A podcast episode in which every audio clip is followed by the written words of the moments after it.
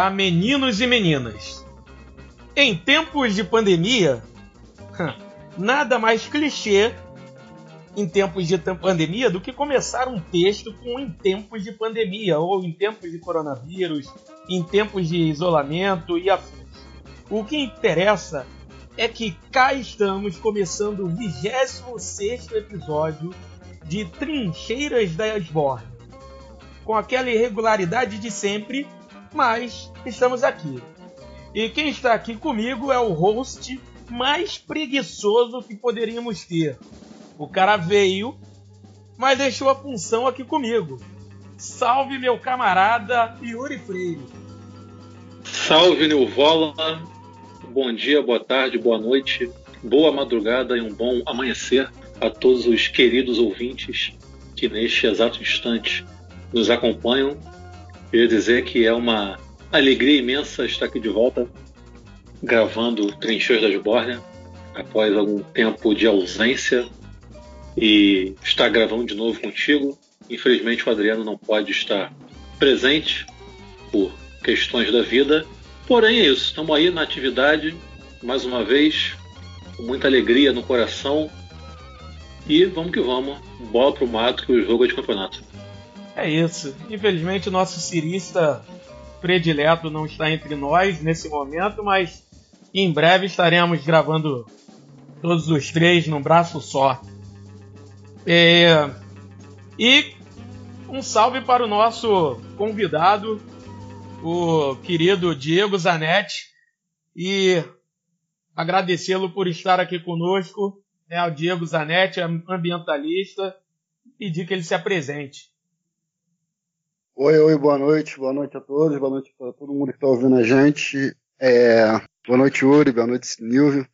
Eu sou Diego Zanetti, eu sou ambientalista e acho que hoje o papo aqui é sobre saneamento, né? Vamos conversar um pouquinho sobre essa história aí. Perfeito. Antes da gente entrar na pauta, dar aquele recado sobre os nossos parceiros da Veste Esquerda. É, eles, além da, das camisas, com as estampas de sempre que a gente sempre comenta aqui, né? Várias estampas, inclusive eles estão com novas estampas, podem é, conferir lá no site. Mas além de novas estampas, eles também estão agora produzindo, confeccionando máscaras. Então tem máscara lá, máscaras lá bem, bem bacanas e são é, um kit, se não me engano, de cinco máscaras num, num preço bem bacana, bem interessante que cabe no bolso de qualquer proletário. Então, é só conferir lá, galera. É www.vesteesquerda.com.br e pode, pode colocar lá o cupom Trincheiras e ganhar 10% de desconto sem medo de ser feliz. Então vamos lá, vamos para a pauta? Vamos, vamos para a pauta. A Esborne é o tempo todo. A Esborne é o tempo todo.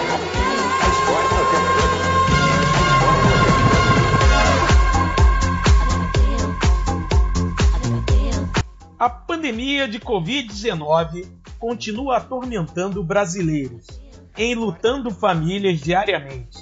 E apesar de nossa quarentena ser bem meia-boca, o coronavírus alterou sensivelmente a rotina do país. Entretanto, algo que não foi alterado é a sanha de arrancar direitos dos trabalhadores e trabalhadoras. Ou seja, em tempos de isolamento, a filha da putice continua a todo vapor. Em meio a todo esse caos pandêmico, senadores aprovaram o projeto de lei 4162-2019, que atualiza o marco legal do saneamento básico. Senadores como Tarso Gereissati, membro de uma das famílias mais ricas do Brasil, e também chamado há pouquíssimo tempo pelo nosso querido Glauber Braga de senador Coca-Cola, usam de argumentos como o fato de o país ainda ter, segundo o IBGE, cerca de 57 milhões de residências sem acesso à rede de esgoto e 24 milhões de, residência, de residências sem acesso à água encanada, para aprovar esse projeto que vai abrir não uma brecha, mas um precipício para a privatização da água Brasil afora. Então, para falar sobre esse marco legal e principalmente sobre o saneamento básico, entrego agora a batata quente na mão de, do nosso camarada Diego Zanetti. Além de mais nada, é, além de mais nada, Diego, fala para a gente um pouco sobre o panorama do saneamento básico no Brasil, já que a pandemia de Covid-19 é, deixou ainda mais evidente os problemas nessa área, né? a desigualdade também nessa área fica latente, não é não, Diego? É muito, né, Nildo? E realmente sabemos que normalmente a população mais, mais periférica, mais marginalizada é, é que mais sofre, né? E nesse período de pandemia, como você bem disse, não tiveram nem pena, né? Entraram numa de privatizar justamente um bem universal, né? Um bem, como posso dizer, uma coisa essencial à vida, é a água, é tudo. Tudo é água, né? A gente cozinha alimento na água, a gente bebe água, a gente usa água para tudo. Então, é uma coisa, uma premissa básica de que todo mundo e é garantido na Constituição brasileira, né, que todo mundo tem direito e, e, a, e tem que ter esse direito ao acesso à água. Água de qualidade, uma água potável e uma água limpa e constante, principalmente, né? Porque a gente sempre fala dessa questão de ser limpa, de ser potável, mas no final das contas tem que ser constante, porque ela tem que estar presente o tempo todo na vida do, do cidadão. Nesse período de pandemia, então, fica mais evidente, porque a água é o, o, o instrumento principal de combate à pandemia, né? A gente tem que sempre higienizar as mãos lavando com sabão e a gente sai e toma banho quando volta, é sempre com sabão, que é o melhor remédio nesse caso desse, do coronavírus, né? Mas falando um pouco da, do, da questão do, do saneamento em, em âmbito nacional, a gente tem realmente um déficit muito grande e, e, é uma dívida que o, que o Estado brasileiro tem com seu cidadão, a questão de, de da, da, de chegar o saneamento né, às pessoas. Porque a gente costuma pensar o saneamento sempre como sendo aquela água que chega na torneira e o esgotamento sanitário. E, e para dizer a verdade, não é. é, é o, o, saneamento chamado básico, que não é nada básico, para dizer a verdade, é, é, é essencial, não é básico. Ele é formado por quatro pilares principais, né? Que seria a questão da distribuição regular, constante, de uma água de qualidade para a população. Em segundo caso, é, o, é o, a retirada do esgotamento sanitário, quer dizer, entregar a água, repegar essa água de volta, tratar essa água e devolver para um corpo hídrico, devolver para um rio, devolver para o mar, ou reutilizar em alguma outra função. Depende do tipo de tratamento que se escolhe. Mas no final das contas, isso faz parte do saneamento básico. E depois, a questão da drenagem. A drenagem das cidades a drenagem dos, de, das águas pluviais, que, por exemplo, chove, a questão da enchente é uma questão de saneamento básico, que é uma questão de má estruturação da rede de drenagem da cidade. Então, isso para a gente, o Rio de Janeiro, principalmente, a gente sofre muito com essa questão, né? É porque o nosso esgotamento sanitário, mais para frente a gente pode falar um pouco mais específico sobre o Rio de Janeiro, a gente vai descobrir que a mesma galeria que recolhe esgoto é a galeria que entra uma água da chuva semi-limpa e, e, como é que funciona e, e como é que o, o, sistema de tratamento não dá conta disso? Por que, que não dá conta, né? Então a gente começa lá na estrutura básica de construção do, do, do, do esgotamento, né? Que é, é, é, junto, tem que separar, mas lá para frente. Estou dando esse exemplo porque não é só um exemplo do rio, era uma prática antiga.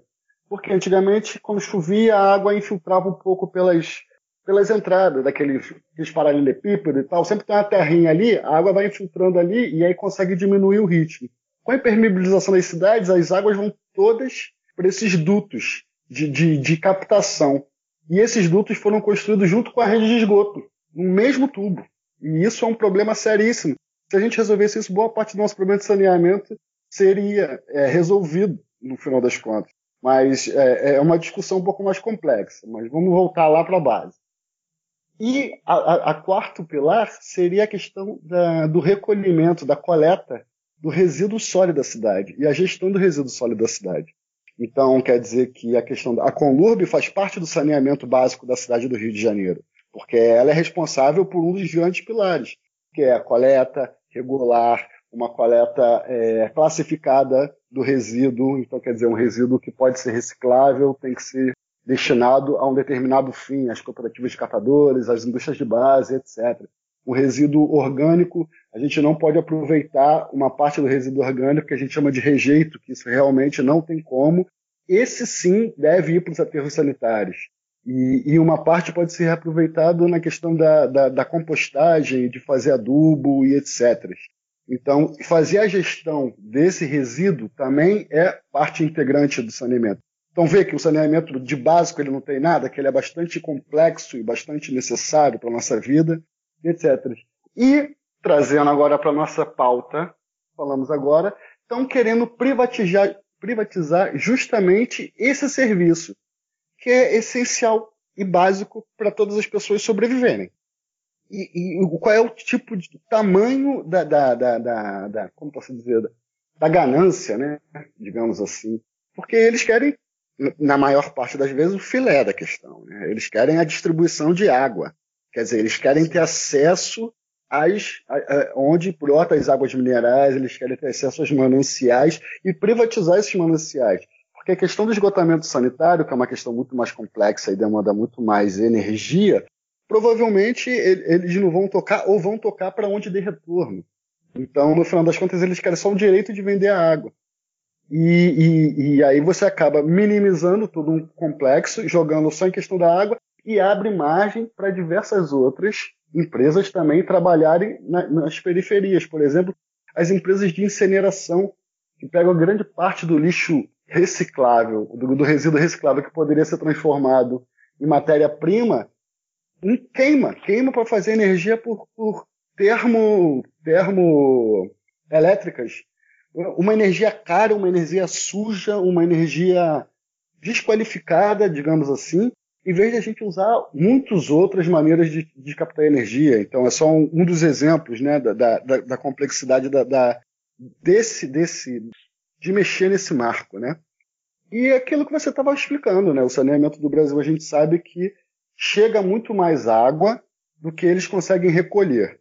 Então quer dizer que a água chega muito mais do que tem a questão do, do, do, saneamento, do esgotamento sanitário, né? Eles recolhem muito menos. Por exemplo, no Rio de Janeiro, a gente tem quase 100% de entrega de água na, na torneira de uma maneira periódica, a gente sabe que tem os seus problemas, mas é, é, é dado em 96%, 97% de entrega de água de qualidade. A água que a cidade traz para a gente é muito química, com certeza, mas também é, é de qualidade. É, a gente consegue sobreviver, né? E, e, aí essa é a questão. Quando você tira, tira essa, essa questão da SEDAI, você tira ela do processo, que fazendo com que todo o resto ah, me faltou a palavra, desculpa, é meio nervoso, primeira vez que eu fico participando de uma coisa do relaxa, ah, tá em casa, tá em casa. Valeu. Então, é, voltando só essa questão, eles entregam a água, mas eles não recolhem.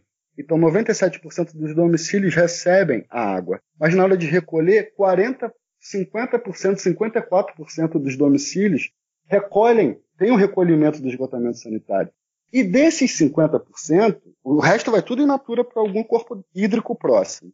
Desses 55%, 52%, eles conseguem tratar só 64%. Então quer dizer que nem 100% desses 50% que eles conseguem recolher, eles conseguem ter logística de tratamento. Então você vê que, é, um, é, um, é, uma instituição, voltando agora à SEDAI, agora voltou o ritmo da fala, voltando à SEDAI, você vê que é uma instituição que ela precisa sim ser, ser, ser olhada, ser vista, mas na questão de revitalizada, né? na questão de trazer novas tecnologias, trazer um corpo técnico novo e, e, e modificar isso e, e, fazer com que esse saneamento básico ande no Brasil. Porque, no final das contas, a gente está meio parado no tempo. E, por a gente estar nesse processo de parado no tempo, eles inventaram essa questão que já não é de hoje, a gente sabe que existem interesses escusos é, Coca-Cola, Ambev e, e, e, e, diversas outras que gostariam de minerar essa água, né? Nestlé? Opa! Falamos de uma das principais interessadas, né? Com certeza. E aí, e aí você vê que elas fazem muita força para conseguir chegar onde elas querem. e o lobby delas é muito forte. O lobby político que elas exercem dentro do Senado e dentro da Câmara é muito forte. E eles conseguem passar um absurdo desse, que foi esse marco legal cheio de falha jurídica, que provavelmente não se aplica, até porque a gestão da, da água, é, é, como posso dizer, hierarquicamente, a responsabilidade pelas águas, pelas minas de água é do federal. Mas o manejo hídrico na cidade, o manejo da água na cidade e, e também da questão do esgotamento sanitário, da drenagem pluvial é, e, e o, os resíduos sólidos é uma responsabilidade do município, entendeu? É, na Constituição eles delegam essa responsabilidade ao município. Ele, ele não consegue modificar com esse projeto de lei esse processo. Então algumas cidades ficam um pouco mais protegidas. A gente pode. Eu, estou falando desenfreadamente, vocês me cortem, por favor, tá? Não, só, só uma pergunta. Esse número claro. que você trouxe de 64% de, de esgoto tratado é, da, ah. é do Rio, né? Isso, do Rio de Janeiro. Isso. Ah, porque no é, Brasil é, todo, se não me engano, é menos da metade, não é isso? Isso, do, do esgoto coletado, né? Do esgoto coletado, isso. isso. Não, pelo que eu, eu lembro de ter visto, eu vi que parece que cerca de 100 milhões de pessoas no Brasil não têm não tem acesso ao sistema de esgoto. Isso. Isso. E foi, foi um número que me assustou bastante, inclusive. 100 milhões é gente pra caramba, cara. Ah, se a gente pensar que a gente tem 220. É, Exatamente, é quase metade disso. Fiquei consternado com esse, com esse número. E ela e, e, é muito centralizada também, né? Em grandes metrópoles e, e, e, coisas em médias e grandes cidades e metrópoles, né? Nas pequenas é, é, é pífio, literalmente é pífio. Vai tudo por corpo hídrico.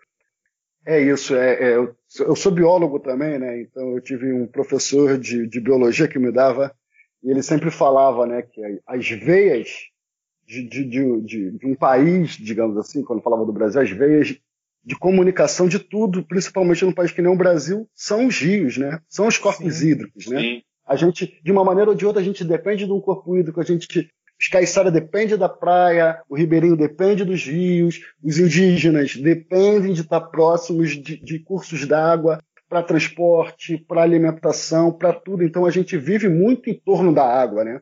De uma maneira geral como cidade.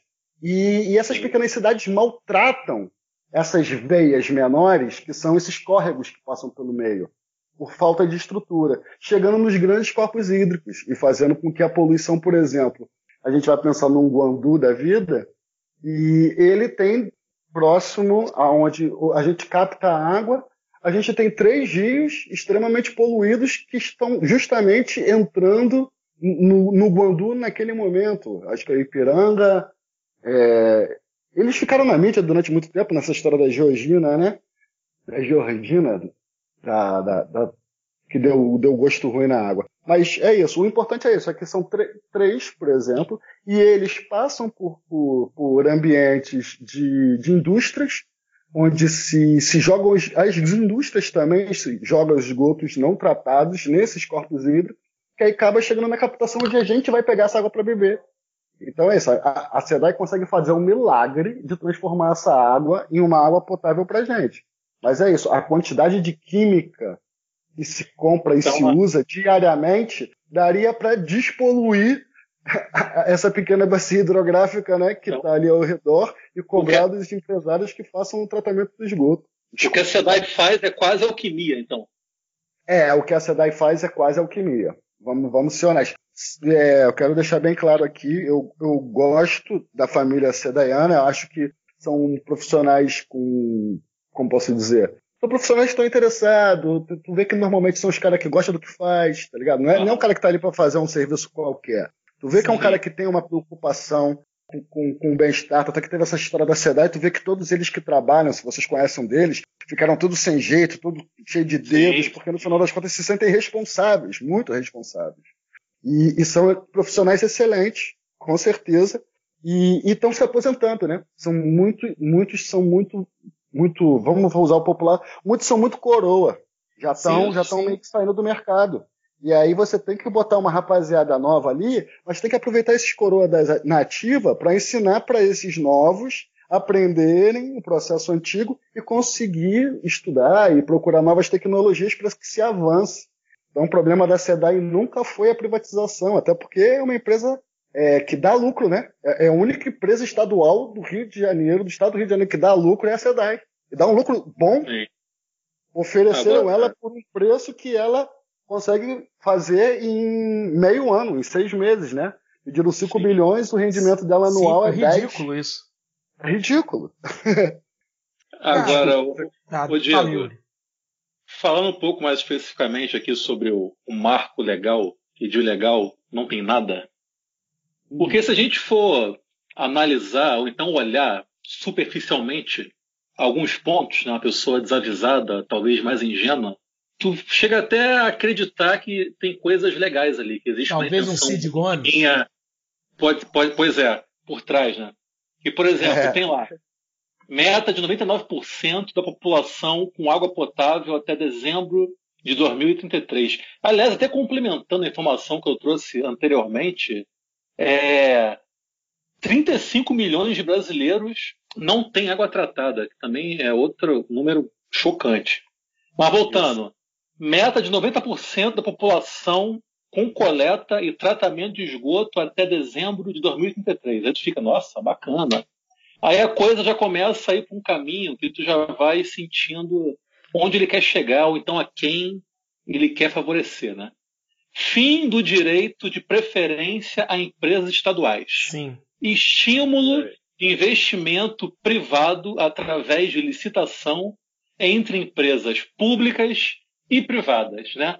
Ou seja, no fim das contas, a ideia é pegar um serviço público de natureza vital, subtraí-lo do aparelho estatal e concedê-lo às mãos da plutocracia, que é o que quase sempre acontece aí sob a égide do capitalismo, ainda mais o capitalismo dependente né, do Brasil. Então, você pega, por exemplo, uma prova em conteste disso, o Nilval citou aí o indefectível Tasso Gereissati, né, na sua explanação inicial. É. Tasso Gereissati, que é senador pelo PSDB do Ceará, e que foi relator do marco do saneamento, é bom deixar isso bem claro aqui. E ele tem uma empresa né, chamada Kalila Participações, que é pertencente ao grupo Gereissati, que obviamente é de seu domínio, Sim. e que é acionista brasileira da Solar Coca-Cola, que é uma empresa sediada em Fortaleza e segunda maior fabricante do sistema Coca-Cola no Brasil.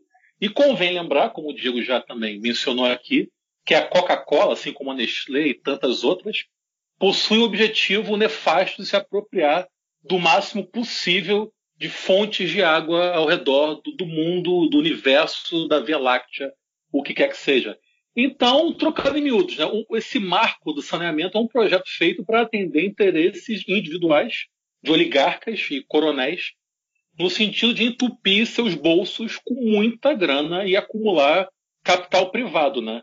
Então, quer dizer, esse papo aí, essa historinha que se tenta passar de que há uma preocupação com o saneamento, com a saúde da população, que não sei o que, não sei o que lá, é um canto da sereia brutal, né? E para variar, as vítimas, no fim das contas, serão os moradores das camadas periféricas do Brasil. Até porque no capitalismo a conta sempre sobra para quem não gastou e para quem não tem dinheiro para pagar, né? É. é, nem fala. Eu também dei uma olhada, fiquei abismado, fiquei até emocionado quando eu vi aquelas metas ali. Eu falei, nossa, isso aqui seria o meu sonho, realmente, se a gente tivesse o, é, bonito, né? A escrita é maravilhosa, né? Tá ali. E aí, na hora me veio a lembrança do Tocantins, né? Porque o Tocantins e, e eu acho que Manaus cidade também e o Tocantins, acho que estado é, privatizaram a, a, questão da água, né? E você pergunta no Tocantins se alguém tá, tá, tá achando bonito a questão. Pois Primeiro é. caso de todos, que eles fizeram um plano de, de privatização para todas as, as, cidades menores, com uma empresa oligárquica dessa que você bem mencionou antes. E, e o que aconteceu é que elas pegaram umas, eram uns 60 municípios, mais 70 municípios, pegaram, trabalharam nesses municípios durante os dois anos, viram quais eram os municípios que davam renda, viram quais eram os municípios que não davam renda, pegaram os que não davam renda, que só davam gastos em relação a você fazer a, a, a rede funcionar, e devolveram para o Estado. Ficaram só com os que dão dinheiro, né? Porque no final das contas eu acho que é isso que vai acontecer. Sim, sem dúvida. As grandes, as grandes empresas vão minerar a nossa água, vão pegar a nossa água, vão embotilhar e vai sair em barris e barris para o exterior. Para a gente, provavelmente não vamos ter essa, essa, essa beleza. Eu uma vez escutei de um professor também dizendo que imagina a privatização da água, né, que a gente está tratando. Imagina o seguinte: imagina em 3, 4 reais você compra uma garrafinha de 500 ml de água em algum lugar, um, dois reais, não sei o que, mas no final das contas é isso. De dois a quatro reais você compra uma garrafinha d'água. E você, sabe quanto você dá entidade de água, por exemplo, por quatro reais, cara? É uma caixa de mil litros. Entende? A, a diferença do comparativo do, do, quanto vai valer a, a água depois sim, que ela sim. sofreu um processo de privatização. Não, claro que eu estou sendo maximista, falando que, pô, essa embotilhada que tem a questão do plástico, tudo envolvido ali e tal, e, e é um, um, produto de comercialização diferenciado do que a água bruta. Mas eu estou só falando que com certeza absoluta, quatro reais para 2 mil litros de água não vai acontecer. Porque isso vai ter que chegar nas camadas que vão ter. É isso que você tá Os periféricos vão ficar de fora, porque o acesso à água vai ser dado àqueles que têm potencial Sim. de pagar. Então, por exemplo, eu estou numa crise, estou com baixa no meu, no meu, no meu ah, mas ou parou de funcionar uma série de uns três, é, uns três equipamentos de bombeamento de água parou de funcionar. Você acha que ele vai parar de distribuir água para quem? Vamos ser honestos. Para o Leblon? Para Ipanema? Ou tu acha que vai faltar água lá no Jacaré? Vai faltar água lá em, em Santa Cruz? Vai faltar água em outros lugares mais periféricos, por exemplo? Uhum. E, e, onde a, a população provavelmente não dá. Porque com essa política, ele acaba com benefício cruzado, né? Então, quer dizer que o benefício cruzado é uma, uma, uma, política maravilhosa no sentido de as pessoas que têm uma disponibilidade financeira maior ajudam a subsidiar aquelas que não têm condição nenhuma. Isso acaba. Então você acaba com a universalização do serviço, que é uma premissa que está na Constituição, que eles têm que respeitar. Eles não estão respeitando essa premissa, porque isso vai acabar com essa universalização. Então as pessoas que têm dinheiro vão pagar vão ter um serviço, pode ser aquilo que eles estão dizendo lá, vai ser de qualidade, vai ser, desculpa o termo, vai ser pica das galáxias, mas em compensação, quem vai ficar sem? É isso, qualidade para quem, né? Qualidade para quem? E para quem vai chegar. É, e, aí, e assim, uma coisa, na cabeça... uma coisa que é, é, é, muito simples, a gente traçar um paralelo aqui, eu vou fazer uma comparação aqui no, no Rio, né, olhando para Light, né, Uhum. É só a gente olhar para a Light. A Light entrega um serviço porco. Porco. Falta luz à torta e à direito. E se a gente olhar, olhar bem, é como você falou, dificilmente você vê um bairro na Zona Sul faltando luz. Né? Normalmente o que falta luz, e, esse, e quando eu digo faltar luz, é faltar luz mesmo, de ficar horas Dias. sem luz, tem, lugar, tem lugares é, que às vezes fica um dia ou dois sem luz. É, e aí, quando você vê, são os lugares periféricos. Né? E se a gente fosse falar assim, se, se essa, a questão da privatização no Brasil fosse levada a sério, né, não, não vou nem falar da gente né, levar, pegar e, e, entrar com o exército vermelho e restatizar a Light. Tô, vou falar da, da, do seguinte: se fosse levada a sério, caçava a concessão e fazer uma nova licitação, então, né, para tentar uma empresa que eh, oferecesse um serviço melhor. Mas não, a Light está oferecendo um serviço porco há décadas e continua, fica por isso mesmo. Ah, não é. só a Light, só se pegar também as empresas de telefonia que foram privatizadas, Sim. o serviço é uma bosta. Sim. Então a, a, a, água, a água sendo privatizada vai, vai pelo mesmo caminho. Só que muito pior. Porque, pô, você ficando ficar sem luz é super desagradável, né? É, é, é muito ruim. Sei que a luz, para algumas pessoas, é até vital. Tem gente que precisa de aparelho, um aparelho assim, um aparelho assado. Mas a água é vital para todo mundo. Se você fica sem água, é, ou, ou, tem um serviço é, inadequado de água, cara, é, é, é desumano, é, é, é a precarização total. Não, é com certeza absoluta, é isso mesmo, porque a gente tem que pensar sempre que a gente é constituído de água, né? Sim. Então, a gente, automaticamente, a gente é água. E a gente, quando bebê, é 90% de água. Com 14 anos, a gente é 75% de água. Para pra pensar, a gente cresce, se desenvolve no meio do, do líquido amniótico, que é composto na sua grande maioria por, por água. É, é, é, a nossa relação é essa que eu comecei lá no início falando. Nossa relação com a água é muito próxima sempre. Então, alguns outros serviços, talvez de não necessidade essencial, a gente nem tenha tanta crítica. Mas quando a gente vai para a água, por que a água é tão importante? Porque no final das contas ela interfere em tudo. A falta de saneamento, a falta de uma entrega de qualidade de água, a falta de um recolhimento regular e, e bem feito, e, e, tratamento de esgotamento sanitário, a falta de tudo isso, do, a, a, questão da falta da, da gestão dos resíduos sólidos, ela traz impactos na economia, ela traz impactos na saúde, ela traz impactos na educação, porque você tem grande parte das doenças das, que, que, que acontecem muito principalmente nos países tropicais, vem muito advinda da má gestão desse processo.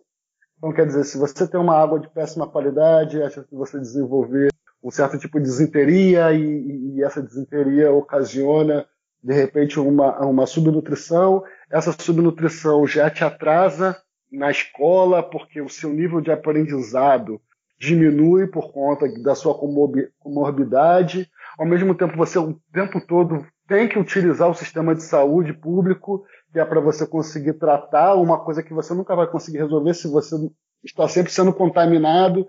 E, então, é, é, é, é, um, é um, uma privatização que vai concentrar renda, só para variar um pouco, né? Então, vai jogar muito dinheiro na mão de, de uma família na mão de, de sei lá, de, de, de gente que nem é de verdade, né? Esse dinheiro especulativo, esses negócios abstrato, que é até difícil da gente entender, vai jogar na mão disso e, e, e, no final das contas, a questão essencial mesmo, todos os, os, dividendos dessa conta vai ficar por conta do Estado. O, o Estado vai continuar que tendo bancar, vai ter que continuar bancando a saúde pública, vai ter que continuar bancando o estudo público de qualidade e, e tentando contornar os problemas que ocasionados pela privatização de um bem essencial para a vida, que é a água. E aí você entra lá no, na questão do, do, de, de, algumas cidades entender esse processo e voltar atrás, né? Reestatizaram a água, privatizaram depois reestatizaram. Falaram, não, isso não pode ficar na mão de qualquer um, pelo amor de Deus, isso é essencial para as minhas contas. Se eu abro mão de ter controle disso, eu abro mão de ter controle das minhas contas. Porque eu não sei exatamente quanto eu vou gastar com a saúde, se isso for privatizado e se não chegar uma qualidade melhor para uma determinada comunidade. Eu não sei. Isso pode gerar milhões de prejuízo para o cofre público. Então, inclusive, é, é, é, uma, é uma atitude, como posso dizer, irresponsável, claro, antes de qualquer coisa, com a, com a população e, de maneira geral, com os mais pobres. E, e, e, e, é louca, né? Você, é você perder o controle das suas próprias finanças, no final das contas. Eles estão fazendo isso. Eles estão entregando o controle das finanças para um conglomerado disso. Não sei se eu fui muito. Viajei um pouco, não sei, mas é, é, é, um não, pouco perfeito. Trazendo isso para a realidade, porque a gente sempre pensa, tá, é, é um serviço, não, não, é um serviço impacta em todos os outros serviços. Não, com certeza. A gente vive baseado na água. Com certeza. sim, sim. Se, se a gente for ver, é, esse é um, um, um projeto que, que, que ele potencializa ainda mais a desigualdade. Porque o que, que acontece? É, como você falou, isso interfere não só né, essa questão de saneamento da água, ela interfere diretamente na questão da saúde. Né? É, e aí o que acontece? Interferindo na questão da, da, da saúde, é, interfere também na, na, questão da educação. Porque é, crianças de, de, de, bairros periféricos que, que, que, tem, que vão estar ali sujeitos a, a um tratamento de esgoto inadequado ou, a, a ou sujeitos a, a um trata, a, a água que a, a, uma, a uma água que, que é cara ou, ou não acesso a, a essa água de forma adequada, é, vão ter dificu vão ter mais dificuldade para estudar, vão ter mais problemas para estudar. E aí a gente continua esse ciclo, né, de alimentando esse ciclo de desigualdade, esse ciclo de, de, de precarização. É, isso. é exatamente isso. E, e, e, esse marco, novo marco, ele traz isso gritante. Esse marco, é, eu escutei um, uma simplificação muito boa para ele, foi o seguinte: eles privatizaram e mesmo os municípios que se disporem a, a manter a água de uma maneira estatal, ele deixa de receber qualquer tipo de incentivo do governo federal. Sim. O governo federal abre mão completamente. Então, o pacto pelo saneamento é jogado fora. Toda a questão da, da, da, é, das políticas feitas para o desenvolvimento da questão do saneamento básico, da questão da implementação do saneamento, vai tudo embora. Ele vai perde tudo embora. O governo federal ele só vai dar um prazo de 30 anos. É, parece que as empresas atuais é isso. As empresas atuais elas vão poder fazer um novo contrato é, de, e esse novo contrato só vai poder ter no máximo 30 anos.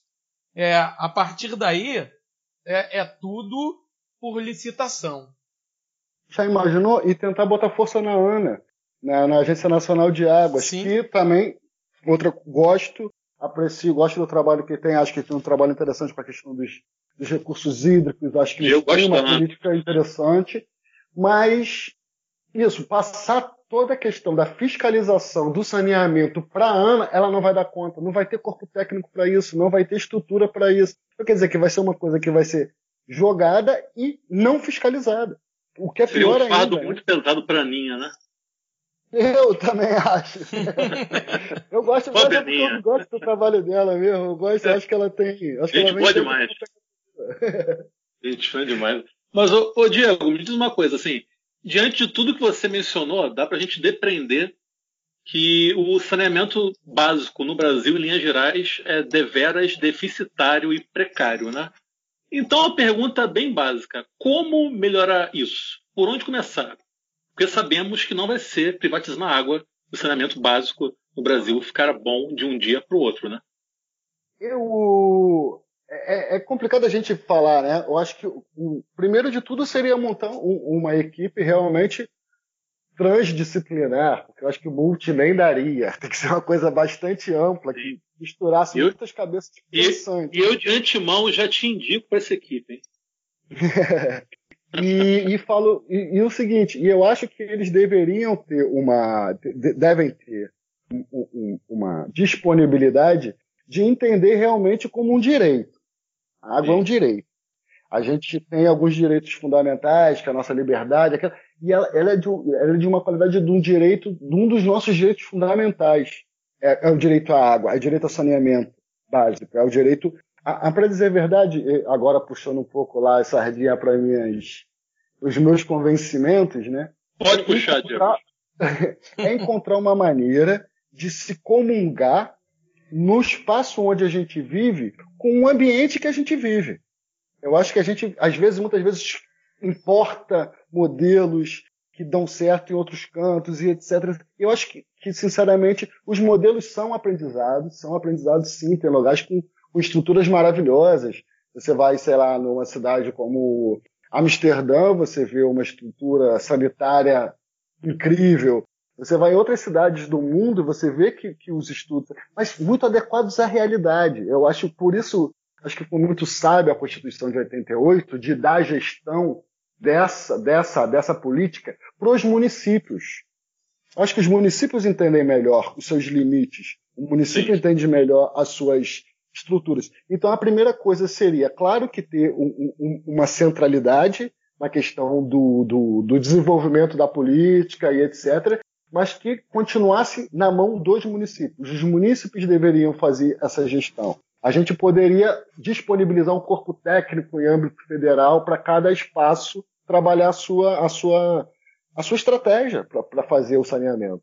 Porque ele não precisa. Cara, a gente não precisa ter um saneamento básico no Rio de Janeiro igual a gente vai ter na cidade de Manaus.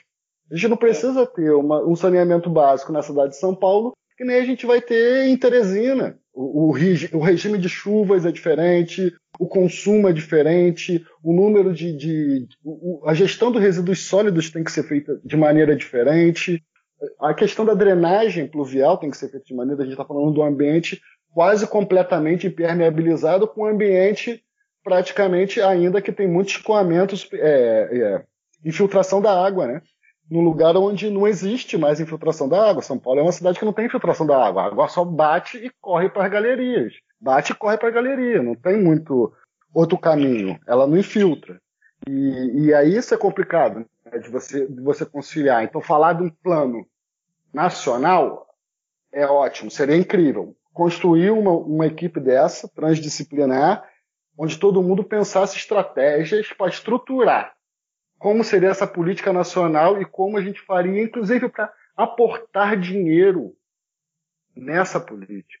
E não é uma política para ser pensada em quatro anos, dois anos. Esse eu acho que é o grande problema dos nossos, nossos, é, nossos estadistas, né, nossos governantes. É que eles estão pensando na eleição, os caras não estão pensando na população, Sim. né? Óbvio, e aí óbvio. ele ele faz o quê? Ele quer fazer uma política que dê resultado daqui a três anos para ele poder vender na hora da eleição. Aí tu dá, um, dá dois tapas na cara e fala, irmão, acorda. Tem Pode muita dar. gente morrendo, brother. Tem muita gente, sei lá, ficando mal, tem muita gente perdendo a vida, tem muita gente perdendo estudo, tem muita gente perdendo oportunidades, tem muita gente perdendo tudo. E você aí que se preocupado com a eleição, estrutura, faz uma estrutura, vamos, vamos planejar 20 anos. Em 20 anos, onde a gente quer estar com saneamento básico, que não tem nada de básico? como saneamento. Onde que a gente quer estar? É lá que a gente quer estar? Então é isso, galera. Vamos sentar, é lá que a gente vai chegar. E aí sim, aportar dinheiro e fazer esse trabalho. Mas não como uma política de governo, mas uma política de Estado. Acho que a diferença grande é essa. Enquanto a gente pensar no saneamento básico, enquanto política de governo, a gente não vai chegar a lugar nenhum. A gente tem que pensar o saneamento básico como uma política de Estado. Entra um, sai outro, pode até vir um, um imbecil como presidente que a política tem que continuar sendo tocada. Não adianta.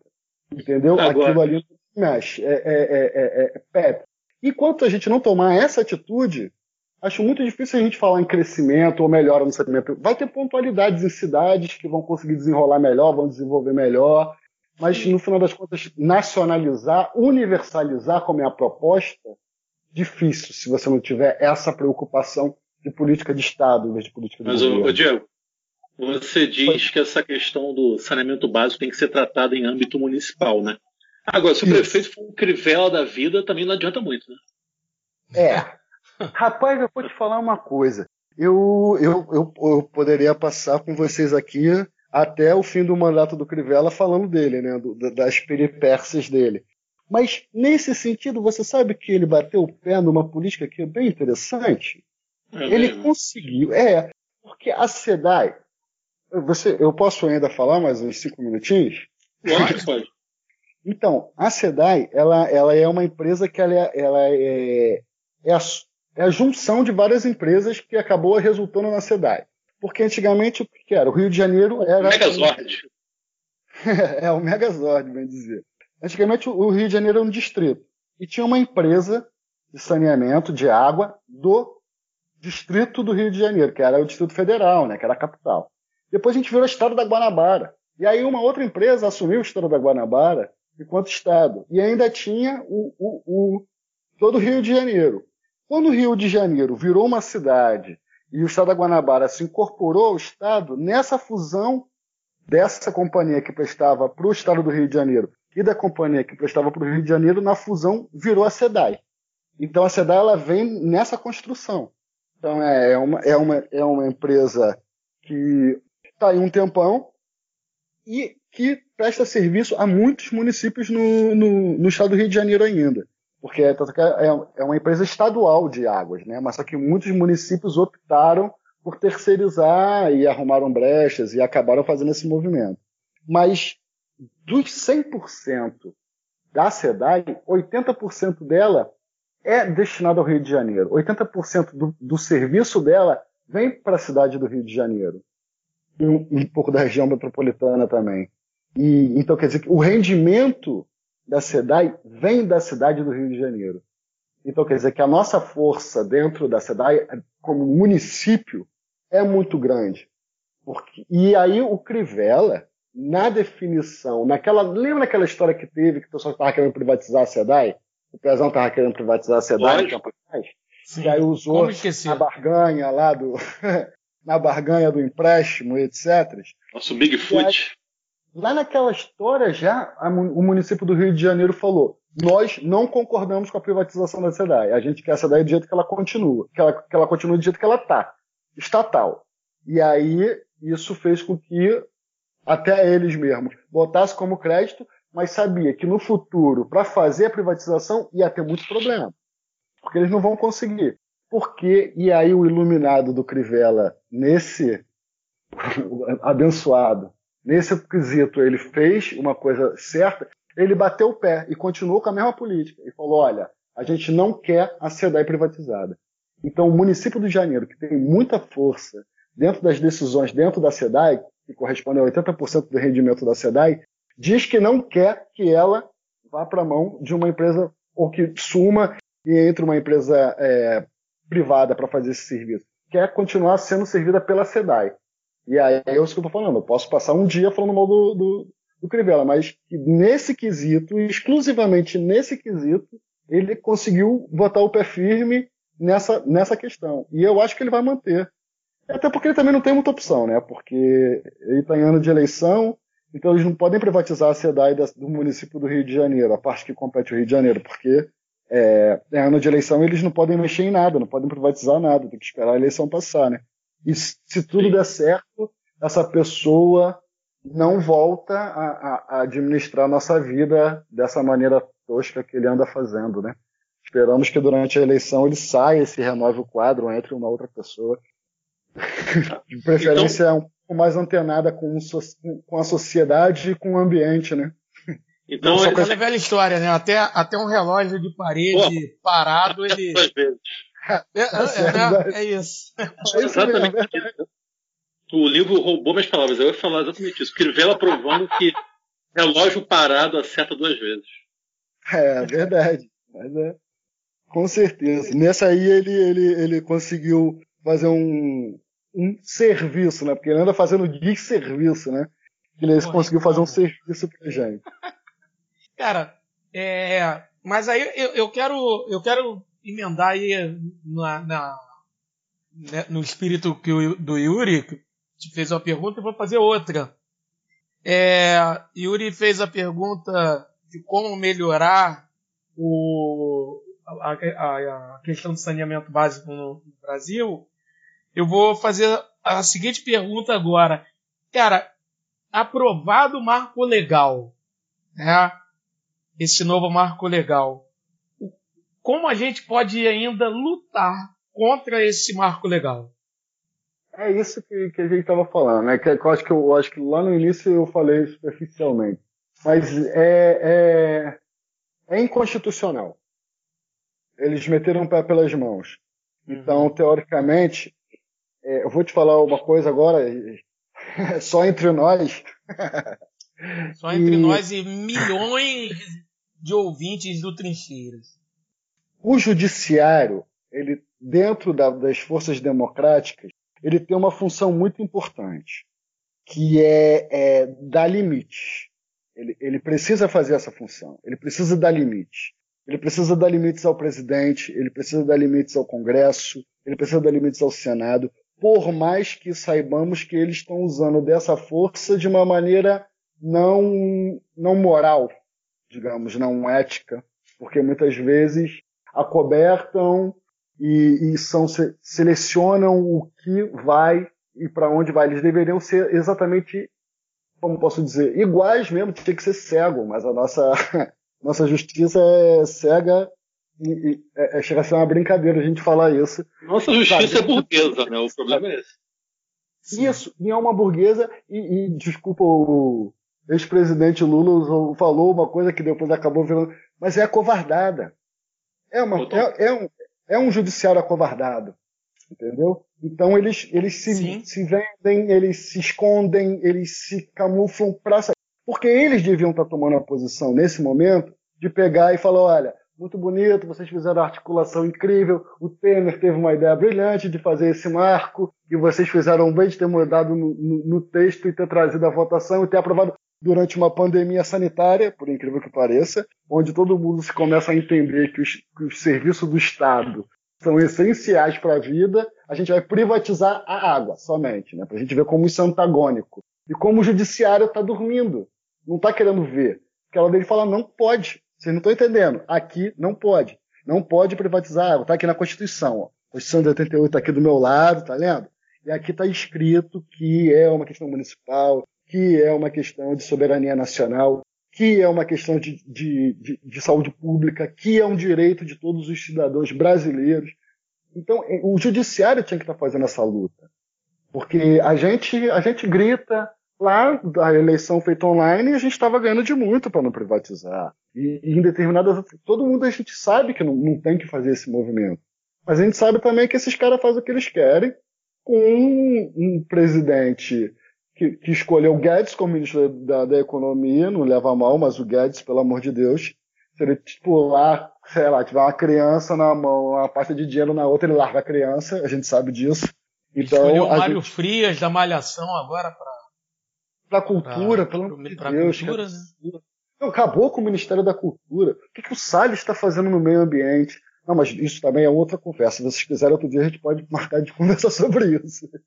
Porque realmente é um show de horrores, é um jogo do contra. Mas para a ministra, imagina, a ministra da Agricultura tem que chamar a atenção do ministro do ministro. Fala, meu amigo, segura a onda aí, porque senão a gente não vai vender para ninguém, mano. Porque do jeito que você tá tocando, como é que vai ser? E aí, agora tá explodindo, né? Na cara deles aí. Várias empresas falando, pelo amor de Deus, vocês estão acabando com a gente. Vocês estão acabando com o nosso direito de vender no mundo, porque todo mundo meio que hipocritamente tem essa preocupação com o meio ambiente. Sim, e aí, sim. se ele proporciona uma política ambiental desse jeito, a gente tem que fazer escondido, não pode ser descarado, senão todo mundo para de comprar, porque. E aí tá, tá muito eminente isso, né? Que também tem a ver com a água, né? Que também tem a ver com a questão dos recursos hídricos, tem a ver com a questão da captação dessa água, tem a ver com, com a privatização desse minério, tem, é tudo meio interligado, né? Numa, numa coisa só. Mas é só porque você falou o que, que a gente pode fazer. A gente, o que a gente pode fazer, a gente faz. Quer brigar, quer achar ruim, que é na hora que vierem com essa novidade, se vierem com essa novidade no próximo ano, 2021, de privatização da SEDAI, que é para a gente mobilizar mesmo, que é para a gente fazer mobilização de rua, que é para bater de frente, porque realmente é uma coisa que é, é a mesma pauta, tem que fazer a mesma mobilização que faz em relação à educação. Sim. E é, são, são andam juntas, precisam ser vistas pela população como um direito, como melhoria de qualidade de vida, como, como tudo, cara. Imagina o Rio de Janeiro saneado, gente. Eu, eu fico pensando isso várias vezes. A gente deu um alívio aí para a natureza, fizemos um lockdown meio lockdinho, né? E, e, e, pô, tu viu como é que ficou esse ano de Botafogo? Que linda. Tava transparente a água, maravilhosa. E Pô, dá pra ver peixe na Baía de Guanabara. A Baía de Guanabara com golfinho de novo. Quanto tempo eu não vejo Sim. golfinho? Só quando eu ia pra Paquetá, quando eu era moleque, eu via o golfinho na Baía de Guanabara. Depois nunca mais vi, pelo amor de Deus. E, e voltando, um respiro. Porque a gente também tem que confiar que, que se a gente criar essa política integrada ao pensamento de como funciona o nosso ambiente, como funciona onde a gente vive. Por isso que é tão importante o conhecimento tradicional, por isso que é tão importante você escutar os caiçara, escutar as pessoas que vivem daquele espaço o tempo todo para você construir junto, né? Porque essa galera entende muito daquilo ali, né? Entende e vê, né? Passa gerações vendo o que acontece. A sabedoria ancestral, né?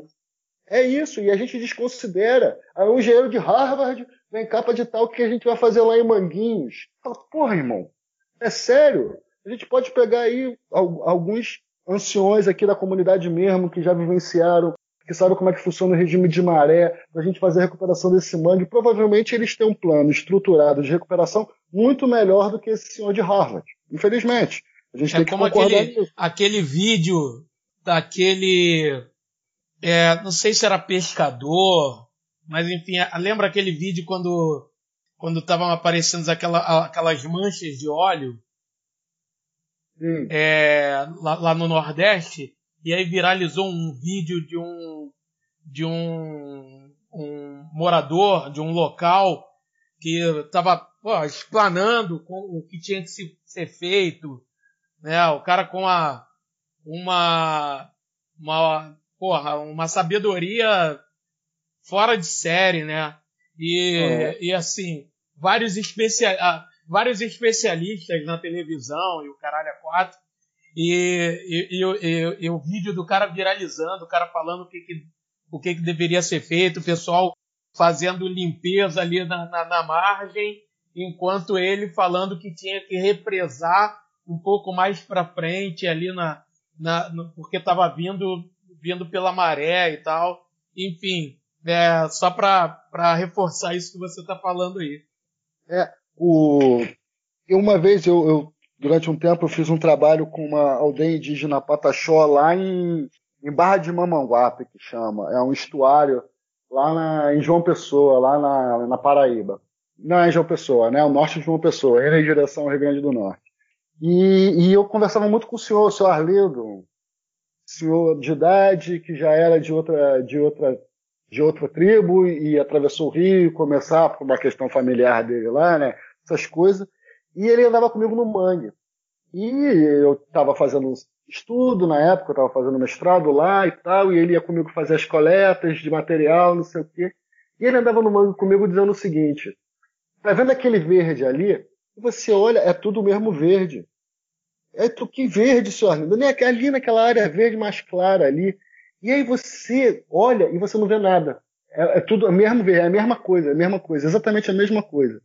Rapaz, eu vou te falar que eu estudei, fiz um trabalho com o Arlindo durante três anos. No final do terceiro ano, que eu comecei a diferenciar alguns verdes. E ele falava mais de 40 diferentes, eu conseguia ver três, quatro, para a gente entender o que, que é o conhecimento de onde você vive, né? Imagina se fosse daltônico. Não, ia ver nada.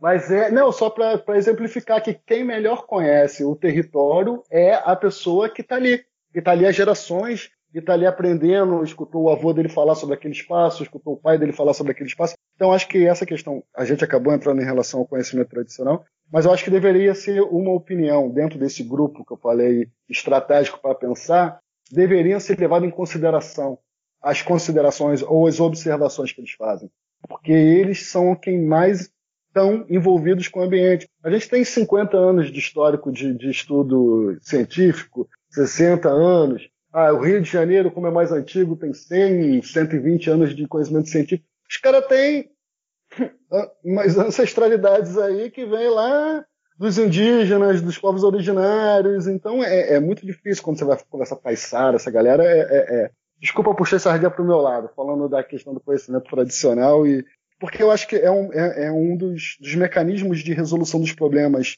que nós atualmente temos e que não sabemos resolver. E eu acho que eles têm muitas respostas por conhecer melhor o ambiente, por saber melhor o que fazer com o ambiente ou como manejar o ambiente, que fazem isso há gerações, né? A gente, no final das contas, se baseia em estudos científicos que têm duas, três gerações, que não tem uma ancestralidade que venha com esse conhecimento. Então a gente vê muito pontual. Então uma coisa que aconteceu há 200 anos atrás, o cara no conhecimento tradicional sabe porque o avô dele, o tataravô dele, contou pro avô e veio contando essa história. Muitas vezes passada oralmente, né? E já o cara da ciência não sabe o que aconteceu 200 anos atrás. E se for um, um, um, evento que acontece sempre 200 anos, o que vai acontecer, né? Como que a gente vai resolver isso? E aí eu acho que também é uma, uma, é uma fonte de informação que a gente despreza, mas que deveria ser mais valorizada também. Até nessa questão do saneamento básico.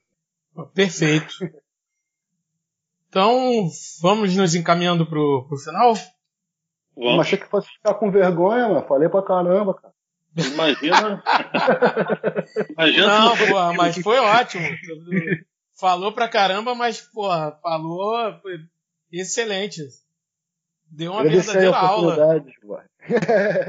Falou necessário. Super necessário. É... E, e eu, eu, eu tenho um, um Brasil me obriga a beber. Tem alguma coisa aí, Yuri? Tenho não, mas manda aí. Eu bebo sim, estou vivendo Tem gente que não bebe, está morrendo. Eu bebo sim, eu bebo sim. Então, uh, o Diego, a gente tem. A, a, gente é um podcast que a gente tem alguns quadros que eles flutuam. Tem, tem, tem podcast que acontece, tem podcast que não acontece. Então a, a gente é um podcast comunista, mas com os nossos quadros a gente é meio anárquico. Enfim. Entende? São quadros é... sazonais. Isso, são, são sazonais. É. Mas então temos aqui o momento Brasil me obriga a beber. E quem vai protagonizar esse momento Brasil me obriga a beber é a grande Valdo Açaí. Maravilha. Valdo Açaí será candidata a vereadora na, no grande município de Angra dos Reis. Também a área de Caiçara, né? É, comunidade de Caiçara, isso aí. Isso. É, mas Valdo Açaí, não sei se ela tem origem caiçara, mas por enquanto o histórico dela é bem ruim, né? Histórico de, de funcionária fantasma, servidora fantasma lá do Bolsonaro. E agora ela vem como. Né, tá aí como pré-candidata a vereadora pelo nosso grandioso partido Republicanos e vem apoiada aí pela família Bolsonaro. Então, toda a sorte do mundo, só que não a Valdo Açaí. Esse é o momento Brasil me obriga a beber. Mas ela vende, ela vende açaí mesmo? Cara, ela tinha uma, uma, uma, uma barraquinha de açaí. Existe? Né? Essa barraca existe? Já existiu? É com laranja. Açaí com laranja. açaí com laranja. Nova modalidade.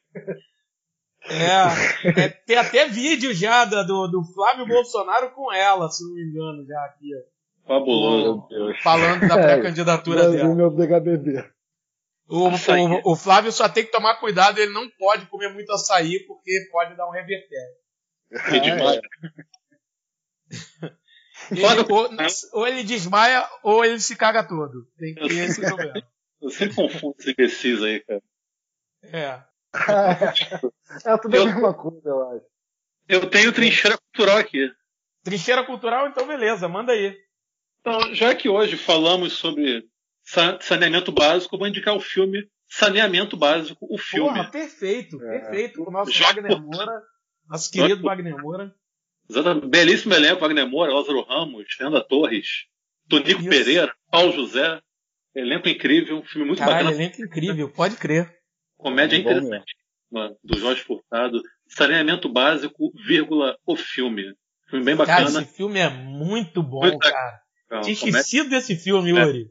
É. Porra, pode é, crer, cara. Eu assisti esse filme no cinema. Eu também vi no cinema, cara. É. Já tem uns 10, 11 anos por aí. Estamos velhos. Porra.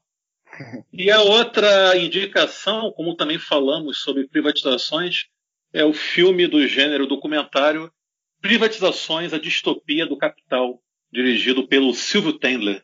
Excelente Porra, documentário. Grande Silvio Tendler. Com vários depoimentos aí de economistas, etc. Provando por A mais B que privatização é uma merda. Ao menos para a maior parte da população. Se você não for um rico, se você não for um burguês safado, a privatização só irá foder com a tua vida. E esse filme está presente, disponível, completo, bonitinho no YouTube.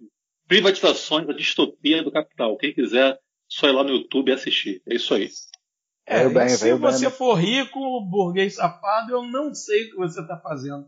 Exatamente. essa merda. e se você não está ouvindo essa merda, nesse momento eu quero mais é que se foda onde, é, onde quer que você esteja. É isso. Quer dar alguma consideração final, Diego?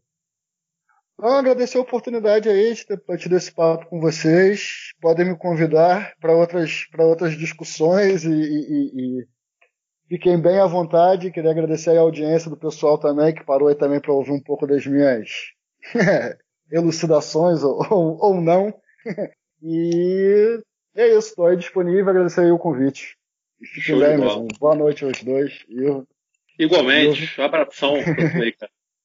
Pô, nós que agradecemos. Muito obrigado mesmo, Diego. Agrade, pô, atendeu o, o convite aí prontamente. Foi super, super solícito. Pô, muito obrigado aí, tudo de bom para você aí durante essa pandemia aí maldita que há de acabar. Não fale, né, cara? Foi pra esses caras parar de sacanear a gente, né? Porra, é, essa parte aí eu não sei quando vai acabar, essa parte aí do, dos caras tentando sacanear a gente. Mas um dia, cara. Mas pessoalmente fica com mais vergonha, talvez, né? Só que esses caras não têm vergonha, né? É. Tem nada. A desfaçatez não tem fim. é, show. É isso aí. então, pessoal, agradeço a todos e todas que nos ouviram até aqui. Um beijo a todos e até a próxima. Até. Valeu.